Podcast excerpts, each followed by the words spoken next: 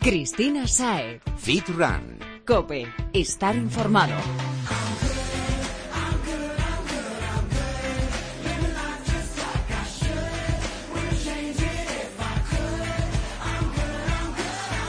Muy buenas, Fitrunner. Es miércoles y ya estoy recuperada, sana como una manzana y lista para darte caña. Ya que a mi lado te presento está nuestro amigo Dani Sanz. Buenas tardes, Dani. Muy buenas, Chris, y saludos para ti, Fitrunner. ¿Qué? ¿Estás preparado para darle al tema? Eso siempre, ya lo sabes. Pues recuerda a nuestro amigo Fitrunner las redes del programa y vamos con ello. Perfecto, estamos en Twitter, arroba fitrun barra baja cope, en Facebook, facebook.com barra fitruncope y también nos puedes encontrar en Instagram como fitrun-cope. Ahora sí que sí, estamos listos. Empezamos que no hay un minuto que perder. Todo el running, el fitness y la nutrición nos esperan.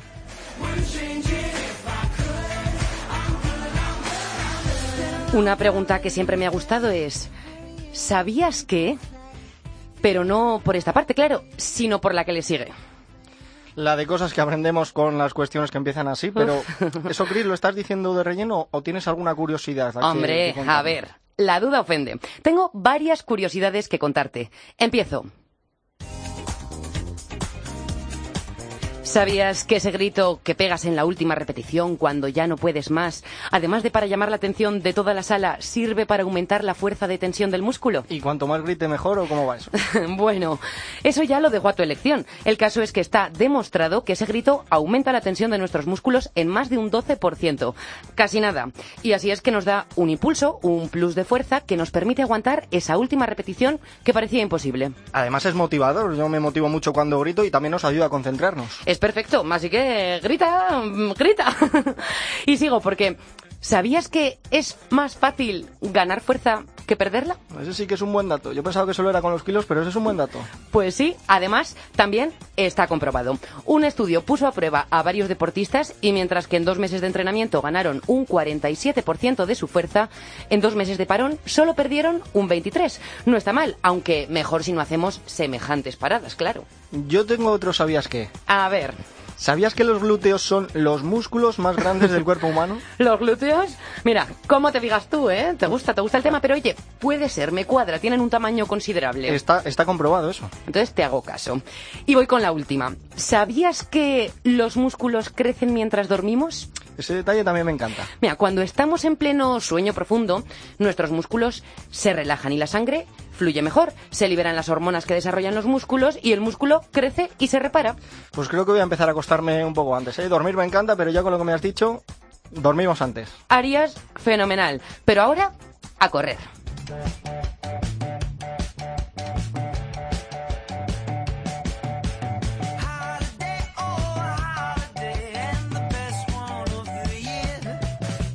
Esta semana ha estado lloviendo en prácticamente toda España. Estamos en pleno otoño y vuelven el frío y las tormentas. Pero lo que está claro es que no vamos a dejar de salir a correr. Eso nunca. Jamás.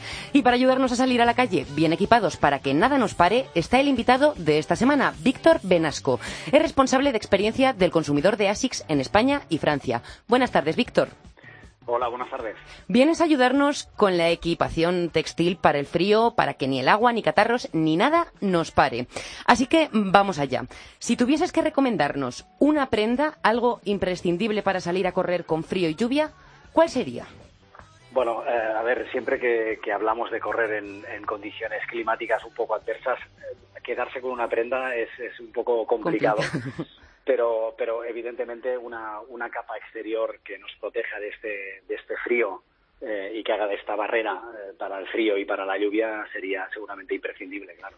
Hablamos de un chubasquero, un cortavientos. Sí, un cortavientos, decimos un cortavientos con propiedades eh, waterproof o resistentes a la lluvia. Aquí también hay distintos grados de intensidad de lluvia, con lo cual tendríamos que ver un poco, analizar un poco las condiciones climatológicas para ver si necesitamos realmente un, una, una barrera real contra el agua, algo que sea absolutamente impermeable, o, o una prenda pues que, que haga las funciones de, de protección inicial y que tarde en calarse, ¿no? Ahí hay distintos niveles de, de prendas que pueden ofrecer más o menos protección en función del- de la climatología o de lo que van a recibir. Por ejemplo, si está lloviendo, que parece que es como cuando más nos tira para atrás salir a correr, ¿qué tipo de prenda usamos y qué material tenemos que buscar para que nos proteja? Bueno, aquí, eh, en función del frío que haga, nosotros os diríamos siempre de, utilizar una primera capa que podría ser una camiseta de manga larga o una, una camiseta de manga corta. ¿Vale? Eh, también en función de la intensidad del frío, ya no te hablo de la lluvia de momento, ahora iremos a, esta, a este punto, podríamos incluso utilizar una primera capa térmica o compresiva debajo de esta, de esta camiseta y encima, pues ahí eh, en condiciones de lluvia normal nosotros recomendaríamos una prenda que tenga alguna, alguna membrana activa, eh, podría ser pues una membrana de marca, eh, por no decir nombres comerciales, aunque yo represento a ASICS, ASICS tiene sus propias membranas en, en los cortavientos, pero también colabora con empresas que fabrican membranas especiales para la protección, para la impermeabilidad del, del producto. O sea que si sabemos que va a llover, ahí lo más recomendable seguramente sería buscar algo no solo que tenga una pequeña protección contra el agua, sino que sea, que sea más impermeable. ¿Y es mejor, ¿y es mejor Víctor, una capa compresiva de manga larga o de manga corta? Bueno, sobre gustos no hay disputas, dicen, ¿no? Eh, aquí te diría que hay gente que, que la manga larga le agobia un poco más. Es, es un tema de gustos. El corredor o los corredores siempre somos un poco puñeteros en esto y, y, cada uno tiene sus manías y sus sensaciones. Es un deporte muy sujeto a sentir las sensaciones del cuerpo y a, y a sentirse uno mismo, ¿no? Eh, con lo cual tiene que ser algo que nos haga ir cómodos. Ahí la, la compresión, evidentemente, una manga larga puede técnicamente aportarnos algo más a nivel de compresión porque, porque está trabajando más partes del cuerpo que una manga corta pero, pero las prendas compresivas funcionan muy bien, tanto las de manga corta como las de manga larga. Yo lo diría que es un tema más a gustos o de condiciones más extremas. ¿Y lo verías también como un imprescindible debajo de nuestro chubasquero? No, no, yo no te diría que es una prenda imprescindible, es algo que puede, que puede sumar. Eh, aquí hay gente que puede correr hasta con tres capas, depende de dónde vivas, depende de dónde salgas a correr, si estamos hablando de... Yo que de soy muy calurosa, personalmente me agobiaría. Claro, eh, por eso, pero si estás saliendo por montaña, eh, por media montaña quizás, o sea que a alturas ya, a determinado nivel de altura también, no es lo mismo que si sales pues por la calle en, en, en una ciudad del centro, bueno, de, de, del sur de España, por ejemplo, o, o, del Levante, ¿no? Donde hace pues una climatología un poco más favorable, aunque sea invierno y haga frío y llueva. O sea que ahí también los baremos, eh, pues bueno. Sí, para gustos eh, son... los colores y también Exacto. depende de dónde y cómo vayamos exacto, a salir a correr. Exacto. Siempre decimos que, oye, ¿cuánto tiempo vas a estar corriendo? ¿Cuántos kilómetros también? Eh, un poco para tener un poco, eh, saber el ritmo que, al que vas a correr y por tanto el, el nivel de exigencia que vas a tener.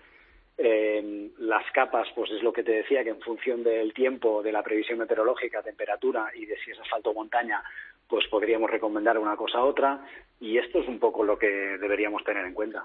¿Y el pantalón, Víctor, de qué material nos lo recomiendas? Y si es mejor largo o corto, o, o, pasa un poco como la capa compresiva, que es un poco a gusto. Hombre, en todos los productos técnicos sol solemos eh, olvidarnos de las prendas que sean 100% algodón. ¿Vale? A partir de ahí, los materiales, pues bueno, eh, nosotros concretamente trabajamos con, con primeros proveedores a nivel mundial de, de, materiales técnicos. Todos ellos suelen utilizar eh, poliamidas, poliéster, es decir, materiales que son sintéticos, que ayudan más a, a confeccionar tejidos que, que, tengan el comportamiento que buscamos, que un poco es eh, hacer la barrera externa, pero gestionar muy bien la sudoración, es decir, prendas sí. que protejan pero que a la vez transpiren, ¿no? No acabar empapados. Exactamente. Entonces, bueno, eh, de materiales, no, por no entraros en detalle concreto, insisto, de, de, marcas de tejidos o fabricantes de hilos y demás, pero básicamente son prendas normalmente que no son 100% algodón, pueden tener algún tejido orgánico y eso, y eso puede ser un plus, ¿vale? Eh, para el confort incluso, pero, pero son prendas eh, pues pensadas para, para dar esta prestación técnica eh, no sé si me estabas preguntando también por si pantalón largo, pantalón corto. Me... Sí, sí, es un poco a gusto, como decías, la capa compresiva sí. o, o, hay algo mejor. Yo te diría que también, eh, sí, yo siempre digo que, es un tema de sensaciones. ¿eh? Quien no lo ha probado nunca, las capas compresivas en el, en el tren inferior, es decir, en, en la parte de las piernas, sí yo creo que están más valoradas incluso que en las partes superiores por el efecto que tienen de, de evitar la vibración muscular y esto está probado que es un beneficio a la hora de prevenir lesiones. Aparte ya de la facilidad o no que, que generan en el riego sanguíneo, que eso también es algo importante en las capas compresivas, eh, insisto que el tema de evitar eh, excesiva vibración muscular es algo muy, muy valorado entre corredores, eh, entre corredores de montaña, corredores de asfalto, en fin, entre todo tipo de corredores. Víctor, muchos corredores salen con guantes. Yo me pregunto, mm, ¿son útiles o es simplemente pues porque no se les enfríen las manos como cuando vas caminando tan tranquilamente? ¿Qué opinas de ellos? Bueno, hoy en día ya tenemos guantes incluso que se desmontan, es decir, que, son guantes que los puedes llevar un rato cubriéndote todos los dedos y un rato a efecto manopla que puedes guardar y llevar los dedos más ventilados. Todas las prendas de abrigo, eh, cuando empezamos a correr, mm, las podemos necesitar un poco más porque estamos un poco más fríos y a la que entramos en calor siempre nos sobran de alguna forma algunas de estas prendas, ¿no? Con lo cual, el pasarse también es contraproducente por eso ahí buscar prendas polivalentes, desmontables o que, o que tengan estos sistemas, ¿no? como te hablaba de estos guantes manopla, por ejemplo, que tenemos que, que permiten liberar los dedos en un momento determinado, es muy útil, igual que los manguitos para cubrir los brazos. En fin, eh, para gente friolera los guantes son importantes porque por las manos se nos, se nos va, en las extremidades se nos va una parte importante del calor, como también por la cabeza. Víctor, eh, tengo, tengo yo un amigo que ha empezado a utilizar los calcetines por fuera de los pantalones. Y yo no me había fijado nunca, pero he visto que hay gente que lo hace. ¿Qué, qué, qué, diferencia hay entre utilizarlos por fuera y, por dentro? Sí. A ver, yo ahí, si están corriendo con unas mallas que se les adaptan correctamente y que son la talla que deberían llevar y que la malla tiene el nivel de compresión que debe tener, yo no, vamos, no te diría que lo recomendaría por alguna cuestión técnica. No, estética eh, tampoco, desde luego. bueno, pues hay gente que busca esto, ¿eh? que busca un poco romper un poco la estética, ¿no? Y realmente, bueno, eh, si miráis fotos de, carreras y demás, eh, hay unos looks muy interesantes, o sea que, muchas veces no es una cuestión técnica únicamente, sino pues una cuestión de que la gente le gusta ir un poco distinta o tienen sus manías, ¿no? Todo el mundo tenemos las nuestras y ahí te diría que yo no le veo un, beneficio directo si la prenda que llevas, eh, como pantalón o malla en este caso, está haciendo la función que tiene que hacer. Pues antes de despedirnos, Víctor, otra recomendación, algo que tendríamos que tener en cuenta que se nos haya quedado por ahí colgando para salir a correr este otoño. Bueno, el, tema de la seguridad. Eh, ante todo, aparte de las prestaciones técnicas, hay, un aspecto muy importante cuando corremos en, en horas donde hay algo menos de luz que en verano eh, y esto suele pasar más en, las épocas de otoño y de invierno, eh, pues utilizar eh, elementos que, nos garanticen esta visibilidad, prendas reflectantes o incluso pues llevar alguna alguna lucecita, algún algún elemento que, favorezca esta visibilidad. Pues con esto, Víctor, creo que lo, lo tenemos todos. O sea, sabemos cómo vestirnos y cómo ir bien seguros, que al fin y al cabo es lo más importante. Pues nada, oye, un gusto. Muchísimas gracias por contar con nosotros y ya sabéis dónde estamos. El placer ha sido nuestro, Víctor. Muchas gracias por estar esta tarde aquí con nosotros en Fitrancope. Venga, hasta la próxima.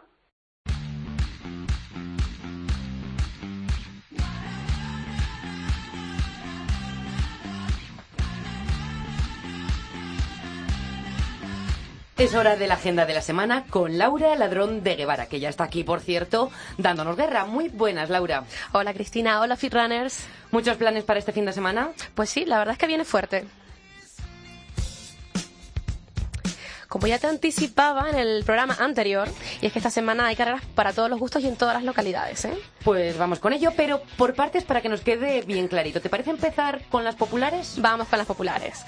Primero están entre 5 y 6 kilómetros. Tenemos en Albacete carrera popular benéfica por el autismo. En Deni, Alicante, carrera de la mujer en contra de la violencia de género. Villarreal, Castellón, carrera solidaria de la Purísima. En Valencia tenemos la carrera nocturna monumental en Liria, esta parece interesante. Y también en Madrid la Family Play Run en Parla, por si quieres ir a correr con tus peques. Oye, qué entretenido. Sí. Y ya a partir de aquí carreras entre 7 y 9 kilómetros. Pero aún hay más. A ver, da gusto la cantidad de eventos que se organizan, pero esto es una locura como te he dicho, hay por todas las provincias y la verdad que para todos los niveles, que es lo bueno. En Madrid tenemos la carrera popular de Villaviciosa Dodó, en Albacete la carrera de Aguas Nuevas y en Murcia la carrera popular de Santomera. Y ya por último, carreras nocturnas, como, como te he dicho que me, me parecen súper interesantes, tenemos en Toledo, en San Fernando, Cádiz y en Marbella. Pues corriendo que nos vamos para allá. Yo a Marbella me iba encantada ahora mismo, ¿eh? a correr allí, sí, sí, sí. Espero que hayas tomado nota, Runner, porque seguro que te pilla alguna cerca. Y ahora, ¿con cuáles sigues, Laura? Pues vamos con aquellas, con las más asequibles, digámoslo así, las de 10 kilómetros, las que me gustan a mí. Muy bien.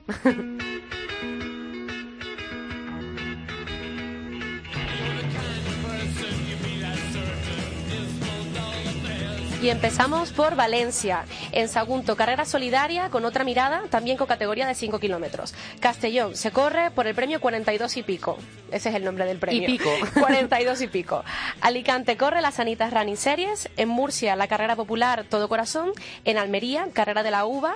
En Cajayar, que me ha costado el nombre aprendérmelo. Canjallar. Canjallar. Y en Córdoba, carrera de, en la ciudad de Aguilar. Pero no me olvido de Madrid, porque también se corre la carrera popular del distrito de Retiro y también la carrera de la salud urbana en el Parque Juan Carlos I, con pruebas de 7, 14 y también media maratón. Ahí queríamos llegar. Sí, sí, sí. Vamos con las más duras, esos maratones. Eso, la prueba por excelencia.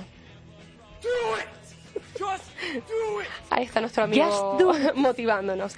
Bueno, pero esta semana la verdad que solo se corre maratón en Castellote, en Teruel, porque lo demás son medias maratones y algunas con carrera de 10 kilómetros también incluida a la par para tener de las dos cosas. Tenemos entonces media maratón en Cuenca, en Puerto de Lumbreras, Murcia, en Gandía, en Tordesillas, Valladolid, en Cáceres, en el Vendrell, Tarragona, en Onda Riva, on- perdón, Onda Riva, on- bueno, eh, por Onda favor, Riva. gracias, gracias, Guipúzcoa, en Tarazona, Zaragoza y en Cerceda, Madrid. Vaya, que ya puedes estar apuntando a Fitrunner y si han dicho una localidad cercana a la tuya, este fin de semana te queremos allí. Sí, sí, sí, sí, sí. ¿Y has terminado? Ahora sí que sí, esto es todo para este fin de semana. Cris. Bueno, pues atentos Fitrunner porque mm, puede que te hagamos una visita si vas a correr por el retiro este domingo. Así es, muy, muy atentos a las redes sociales y al programa de la semana que viene porque a lo mejor me doy un paseíto por allí. Como siempre, muchas gracias Laura. Y tu Fitrunner, mm, ya has oído, queremos estar más cerca de ti e iremos acercándonos a los eventos de los fines de semana para conocernos en persona y para que nos cuentes tu experiencia.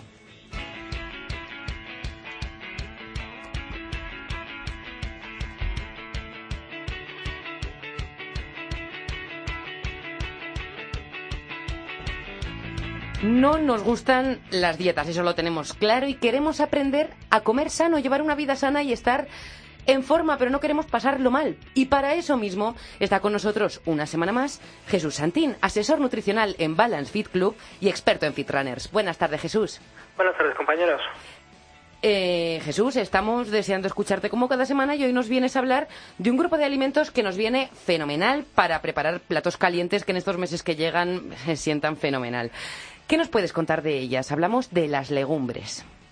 Bueno, pues las legumbres son ese alimento, ese gran desconocido para los deportistas, para muchos de ellos que hoy en día sí que es verdad que, que se está incorporando mucho más, pero que siempre se había dejado de lado pensando que no tenían un aporte significativo para nosotros y curiosamente es un alimento perfectamente adecuado para dietas tanto de adelgazamiento como de crecimiento muscular y para aportar esa energía que necesitamos a, a nuestros Mira, entrenamientos. eso que acabas de decir me gustaría remarcarlo. De adelgazamiento, que parece que la relacionamos con engordar las legumbres. Normalmente siempre se ha relacionado la legumbre, la legumbre para, para el engorde debido a cómo se han preparado a lo largo de, de la historia en lo que sería la cultura culinaria española. El decir, tocinito. el tocinito, el chorizo, eh, todos esos cocidos, pero la legumbre en sí es perfectamente adecuada para una estructura nutricional a la hora de pérdida de peso. ¿Y cómo la cocinamos entonces para que sí que sea sana? Lo importante sería eso, primero, escoger una legumbre que nos, que nos siente bien, porque muchas veces la legumbre presenta el problema de la digestibilidad de cara a la- al alto contenido en fibra que tiene. Luego, a la hora de elaborar el plato, pues mezclarlo con, con alimentos que no contengan grasa, es decir, no añadir ese chorizo, ese tocino. Siempre se Nada, puede de los preparar- pecados del cerdo nos olvidamos. Claro, siempre podemos preparar un buen plato de legumbre en forma de ensalada, por ejemplo, trozándolo con un poquito de ajo puerro, cebolla y un poquito de vinagre. Podemos eh, hacerlo en forma de, de caldo, pues con un caldo de desgrasado de los que venden en supermercado en brick, que perfectamente es eh, aceptable para, para nuestro fin, y con una serie de verduras troceadas y un poquito de carne magra. Es decir, eliminando siempre todos esos alimentos grasos que son los que hacen que la legumbre al final quede, quede fuera de nuestros platos en definición. ¿Y hay mucha diferencia en hacer las, las, de, las de bote eh, con respecto a, al... A cocerlas nosotros. Claro, es- eso es. A nivel eh, son exactamente iguales, aportan la misma, la misma cantidad de hidratos de carbono y proteína. Cierto es que todo lo que venga en bote o envasado siempre tiene algún tipo de conservante o siempre pierde algún tipo de propiedad por estar previamente cocido. Lo ideal sería pues hacerlo fresco y todo lo que menos procesado esté siempre es mejor para nosotros, pero tampoco tiene un inconveniente como para desecharlo.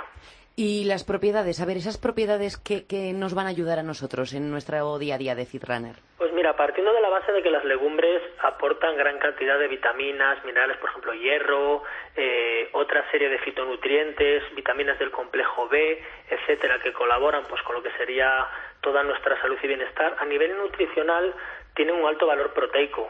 Sí que cabe reseñar que sería ideal complementar ese valor eh, biológico del que hemos hablado muchas veces en otros programas, completar la legumbre pues con un cereal o con un arroz. Un cereal que podría ser, por ejemplo, no se me ocurre a mí echarle a las lentejas o a las alubias, no sé, ¿qué cereal? ¿La avena? Se le puede añadir mucho tipo de cereales, sí. Por ejemplo, hay gente que le añade la avena de manera cocida o en polvo, ah. hay gente que le añade arroz, es decir, todo lo que nos permita, o guisantes, todo lo que nos permita que aumentemos su valor biológico o que complementemos el número o cadena de aminoácidos que debería tener para ser una proteína lo más completamente posible. ¿Y cuándo las tomamos? ¿Cuándo, ¿Cuándo nos vendrán bien? Vale, tenemos que tener en cuenta que más o menos eh, el 60% o entre 50 y 60% de la legumbre es hidrato de carbono. Entonces, mm, descartaríamos el utilizarla en la cena salvo metabolismos privilegiados. Lo ideal sería meterlo en primeros momentos del día, hasta la hora de la comida, y sí que es verdad que de cara a hacer la comida previo a un entrenamiento quizás no sea la más adecuada, aunque el hidrato de carbono sea de una liberación sostenida, porque el contenido de fibra alto que tiene nos puede dar gases o puede ralentizar demasiado la digestión y encontrarnos todavía haciendo la digestión mientras estamos desarrollando la práctica deportiva.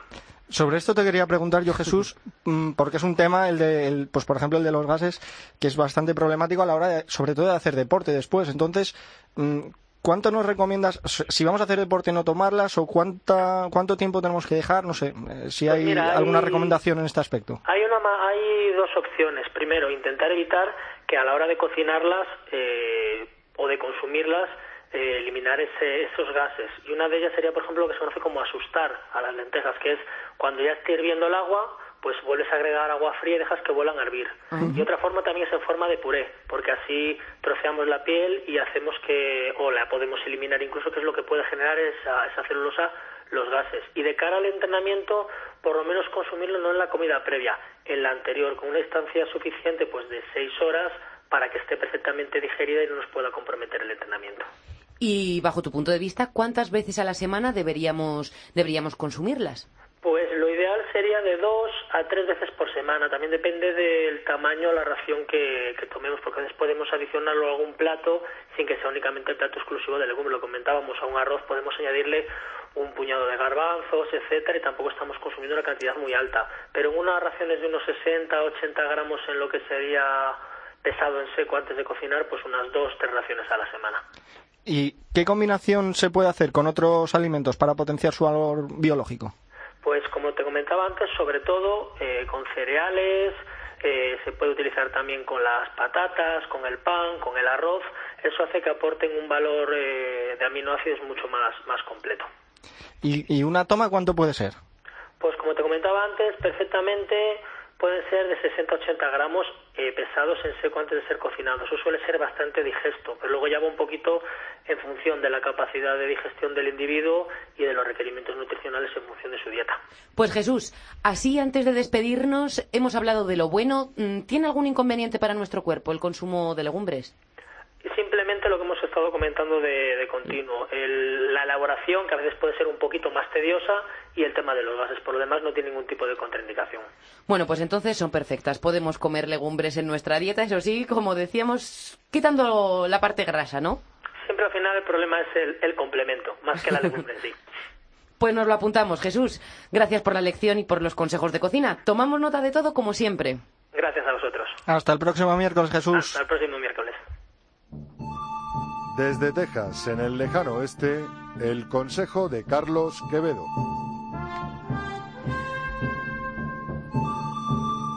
Ya hemos marcado el teléfono y Carlos ha pegado un salto de la cama para ponernos al día con lo último en las Américas. Muy buenos días, amigo. Muy buenos días, antes de nada, Jesús, que hambre me has dado, por Dios. hablando, de lentejas, ¿cómo se echan de menos las lentejas? No sé, yo a mí yo las prefiero a mediodía, pero si a ti te gusta para desayunar, Carlos, mm, te lo damos por bueno, ¿eh? ya llevo tanto tiempo sin tomar lentejas que hasta las nueve de la mañana que son aquí me apetece comer lentejas, o sea que... bueno, pues ahora, mm, comidas aparte, cuéntanos, ¿cómo ha ido la semana? Bueno, chicos, pues Díganos, dinos, dinos. Ah, ah, perdona, que ha salido la música. Eh, pues nada, la verdad que muy bien. Eh, ya, ya os digo, ya muy adaptados. Ahora mismo, eh, ya os digo, me acabo de levantar, eh, me voy directo para la universidad. Y bueno, hoy os traigo tres tips, tres eh, pues, recomendaciones que, que os voy a dar para eh, la gente que está corriendo para el día después de correr, ¿vale? Eh, en lugar de quedarnos sentados en el sofá. o sea, hablas o de quedarnos- después de una carrera. Exactamente, A tres ver. tips post carrera, ¿vale? El día siguiente. Al día siguiente, pues después de un estrés que han tenido nuestras articulaciones, pues bastante grande, después de, de haber corrido pues nuestra maratón, nuestro 10K o lo que haya sido, vamos a dar tres tips. El primero va a ser salir a trotar a un ritmo bastante suave, ¿vale? No O sea que no en podemos casa. vaguear en el sofá. Exactamente, vamos a salir a correr, pero no correr, vamos a salir a trotar, ¿vale? Que la gente eh, se emociona y empezamos a correr fuerte, no. Vamos a salir a trotar. ¿Trotar qué es? Pues es entre andar y correr, ¿vale? Entonces lo que vamos a ir es, eh, lo que queremos es acelerar un poquito el metabolismo, ¿vale? Para acelerar la recuperación de nuestras articulaciones y sobre todo de nuestros músculos. Vamos a dar, entrar un poquito de, de- de sangre en, nuestra, en nuestros músculos y lo que vamos a hacer es oxigenar todos nuestros músculos para que se recupere mucho mejor. O sea, un ¿vale? descanso activo. Exactamente, eso es lo que sería lo que llamamos un descanso activo. El segundo sería aprovechar ese día, ¿vale? Imaginar que hemos salido a correr el sábado y hemos eh, batido todos los récords habidos y por haber. El domingo vamos a aprovechar a estirar, chicos. A estirar Muy de la importante manera para prevenir muy, lesiones. muy, muy importante para prevenir lesiones, pero en esta, en esta cosa, en esta eh, ocasión lo vamos a utilizar para volver a oxigenar nuestros músculos. ¿Cómo lo vamos a hacer? Vamos a realizar estiramientos Bueno, creo que hemos perdido la conexión. Nos separa mucha agua de Carlos ahora mismo, pero volveremos a intentarlo más tarde y si no, sabes que la semana que viene volveremos a hablar con él. Y si quieres contactar directamente con Carlos, simplemente búscale en las redes sociales, le encontrarás como Carl barra baja fitness.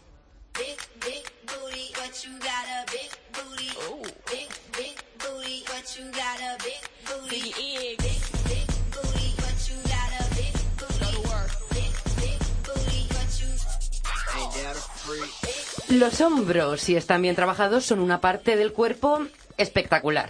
Dani, ¿a ti qué te parecen los hombros? En las chicas y en los chicos que te conozco. Bueno, me parece, como dices, me parece una parte espectacular, pero también un poco sensible, ¿no? A mí se me cargan bastante, o sea que es un tema que me interesa.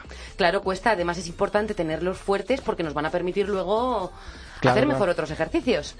Bueno, al otro lado del teléfono tenemos al entrenador personal y online, Rodrigo Bermejo. Él va a echarnos una mano con el entrenamiento para que consigamos unos hombros bonitos y bien definidos. Buenas tardes, Rodrigo. Buenas tardes. Vamos a empezar fuerte, al grano. ¿Cuál es para ti el ejercicio estrella? El ejercicio estrella sería un ejercicio compuesto que me trabaje las tres zonas del hombro.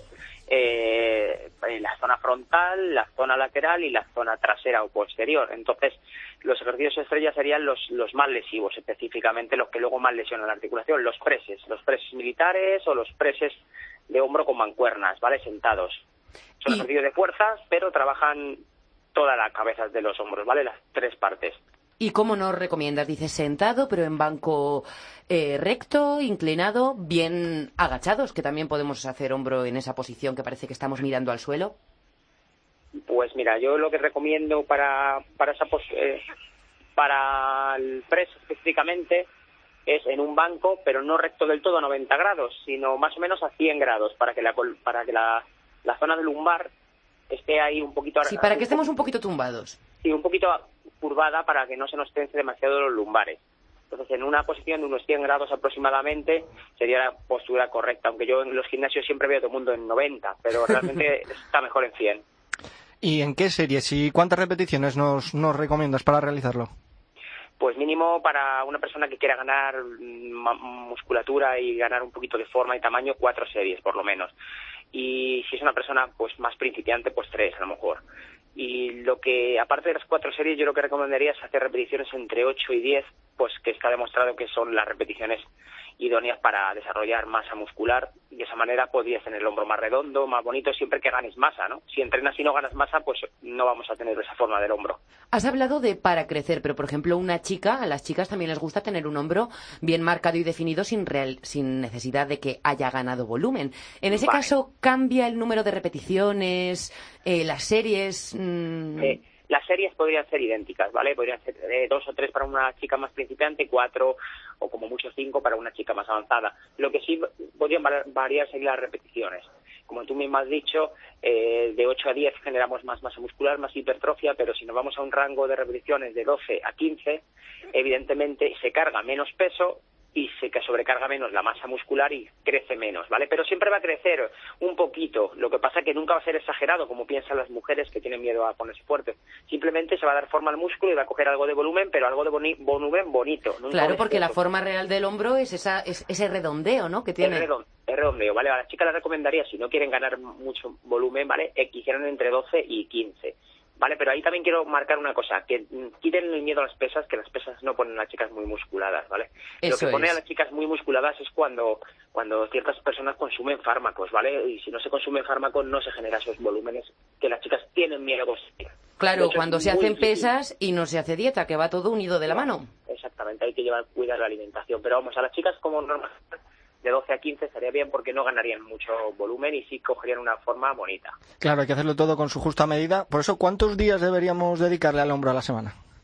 Pues mira, en este caso es una cosa muy clara. Si tienes un hombro que te va progresando bien, o sea que vas teniendo buen desarrollo, una vez a la semana intenso. Si tienes un, por, por genética, te tienen los hombros más fallos, porque todos tenemos algún fallo muscular y en este caso hay personas que le fallan los hombros, otros los bíceps, pues ahí recomendaría dos veces, ¿vale? Siempre que haya un periodo mínimo de descanso entre una sesión y otra de 72 horas, ¿vale? Para que se recupere completamente. Pues que si no hay recuperación muscular, el músculo apenas va a crecer. Mm. Mientras, mientras descanses 72 horas, entre el primer día y el segundo puedes hacerlo dos veces, ¿vale? Y si no te fallan, que los tienes bien, una vez a la semana sería suficiente. ¿E influye, Rodrigo, si lo hacemos, por ejemplo, un lunes que un miércoles o un viernes? Eh, no, no, no, es importante el día. Lo que sí es importante es trabajar el hombro en días diferentes a, que se haya trabajado el pectoral el día anterior. O sea, por ejemplo, los pectorales se ven muy ayudados con los hombros, ¿vale? Y con los tríceps. Entonces, si tú vas a hacer, por ejemplo, eh, hombro el lunes y al día siguiente vas a hacer pecho, pues no sería buena idea la rutina sería mejor primero hacer pecho y al día siguiente hacer hombro, ¿vale? En ese caso solamente, no mezclar el, hombro un día y al día siguiente el pectoral, porque entonces vas a tener problemas porque el hombro ayuda mucho y si lo tienes cansado vas a no está descansado. Menos, menos rendimiento, pero por lo demás, con que lo entrenas un día, con dos días de diferencia con el pecho, puedes entrenarlo cualquier día de la semana, después de las piernas, después de la espalda, mientras no tenga que ver ahí con el pectoral del día siguiente, va bien, ¿vale? o sea que nos estás diciendo que eh, tener unos hombros fuertes ayuda a la hora de entrenar otros músculos, ¿no? Porque si influye tanto. Sí, por supuesto. Date cuenta que los ejercicios como los press de banca, eh, el cuerpo hace un tipo de palanca muscular entre el pectoral, el hombro frontal, o sea, el, el, que está delante del todo, frontal o anterior, y los tríceps. Entonces, si, has entrenado el, hombro el lunes muy fuerte, lo tienes muy cansado, y al día siguiente trabajas el pectoral, evidentemente eh, la ayuda del hombro que te ayuda en el pectoral se va a ver restada y tu marca y tu fuerza en el pectoral va a ir va a ir en detrimento, ¿vale? Sin embargo, si es al revés, no. Si tú has trabajado el pectoral el lunes y al día siguiente trabajas el hombro, bueno, notarás que tienes un poquito más la, la, zona frontal más cansada, pero al revés, le va a venir bien porque le vas a volver a dar caña, ¿vale? Pues, pues nos queda eso clarísimo. Y ya antes de despedirnos, eh, Rodrigo, eh, ¿tienes algún otro consejo que querrías dar a los fitrunners para que luzcan unos hombros bien bonitos? ¿A, para, ¿a quién? ¿A quién, a quién me ha dicho? A los fitrunners, a nuestros oyentes. Ah, bueno. Pues mira, eh, lo que sí que haría es el hombro es un músculo que se recupera, se recupera energéticamente y se oxigena bastante bien. Entonces, las series eh, no descansaría más de un minuto y medio nunca en ninguna serie. Incluso las, las, la serie más pesada, los preses, se incrementan los kilos. En algunos mm, otros músculos se necesita más descanso para, para ganar masa muscular. En el hombro, con un minuto y medio es suficiente. Y en las otras ejercicios de hombro, por ejemplo, para la zona lateral, como las elevaciones laterales, o el ejercicio este que has dicho tú, agachada, inclinada, para el posterior, hay incluso menos un minuto puesto que el hombro se recupera muy rápido y si entrenas bastante intenso vas a sobrecargar mucho las fibras y se va a quedar una forma más bonita. Y otro consejo sería siempre atacar el hombro con tres ejercicios, por lo menos. ¿eh? Uno, un press, o un press sentado en una máquina o con mancuernas o en un multipower. Otro para que afecte a la zona lateral de los hombros, que serían las elevaciones laterales. Y otro, como has dicho tú anteriormente, que afecte a la parte trasera. Eh, por ejemplo, elevaciones posteriores sentado, ¿vale? Ahí con el cuerpo inclinado, el tronco, Y de esta manera, pues trabajaríamos las tres zonas de manera específica. Y luego el ejercicio rey, que sería el press, trabaja mm, el eh, las, las tres zonas a la vez, ¿vale? Y de esa manera tendríamos un entrenamiento completo y otra última cosa, variar las rutinas, variarlas. Bueno, No eso es una- imprescindible. no hacer unas rutinas estáticas siempre, variarlas, cambiar el orden de ejercicios, incluso si empezamos una vez por un press, puedes a la semana siguiente empezar por laterales y luego acabar con el press al final, cambiar los ángulos, porque hay millones de Que al final, como a todo, el cuerpo se termina acostumbrando Se y adapta. así no... se, Eso adap- es. se adapta, ¿vale? Y si evitamos la adaptación, evitamos que el cuerpo deje de estimularse y que deje de. Pues luego- Rodrigo Bermejo, entrenador personal, nos quedamos con esos consejos. Descansos muy cortitos, trabajar todas las partes del hombro y ha sido un placer escucharte y esta una tarde. última cosa antes de despedirme, eh, calentar bien el hombro, ¿va? porque el hombro es la zona del cuerpo que más lesiones eh, acarrea porque es una articulación multifuncional, tiene muchos movimientos y la mayoría de la gente apenas calienta los hombros y luego crean muchos problemas, ¿vale? Pues nos apuntamos eso también. Hay que calentar siempre antes de entrenar. Rodrigo Bermejo, entrenador personal, gracias por ayudarnos con el entrenamiento. Ha sido un placer escuchar tus consejos. Muchas gracias a vosotros. Cristina Saez. Fit Run. Cope. Estar informado.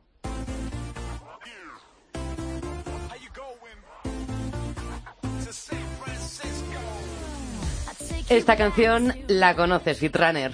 Claro que la conocemos, hombre. ¿Tú también? Por supuesto. el ejercicio de la semana de Paco Ming.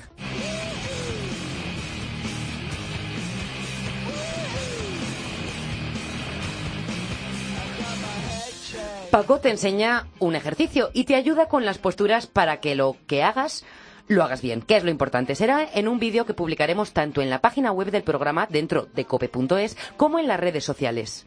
apuntar las redes sociales. Estamos en Twitter, arroba fitrun-cope, en Facebook, facebook.com barra fitruncope y también podrás verlo en Instagram en la cuenta fitrun-cope. Cristina Saez. Fit Run. Cope. Estar informado. Underwater and you tell me to breathe easy for a while. The breathing gets harder,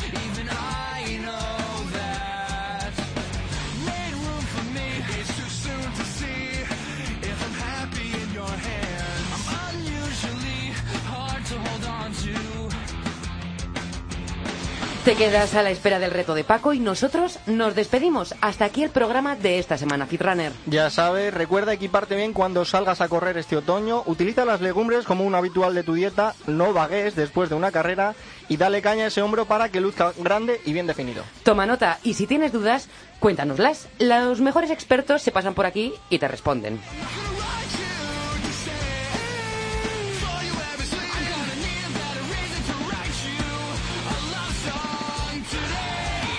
Gracias por estar este rato con nosotros. Ha sido muy agradable, Fitrunner. En la técnica ha estado Pedro Díaz Aguado y en la producción, Laura Ladrón de Guevara. Gracias por estar ahí poniendo la oreja. Fitrunner, más consejos la semana que viene. Y recuerda, estamos en contacto siempre a través de la red. Cristina Saez. Fit Run. Cope. Estar informado.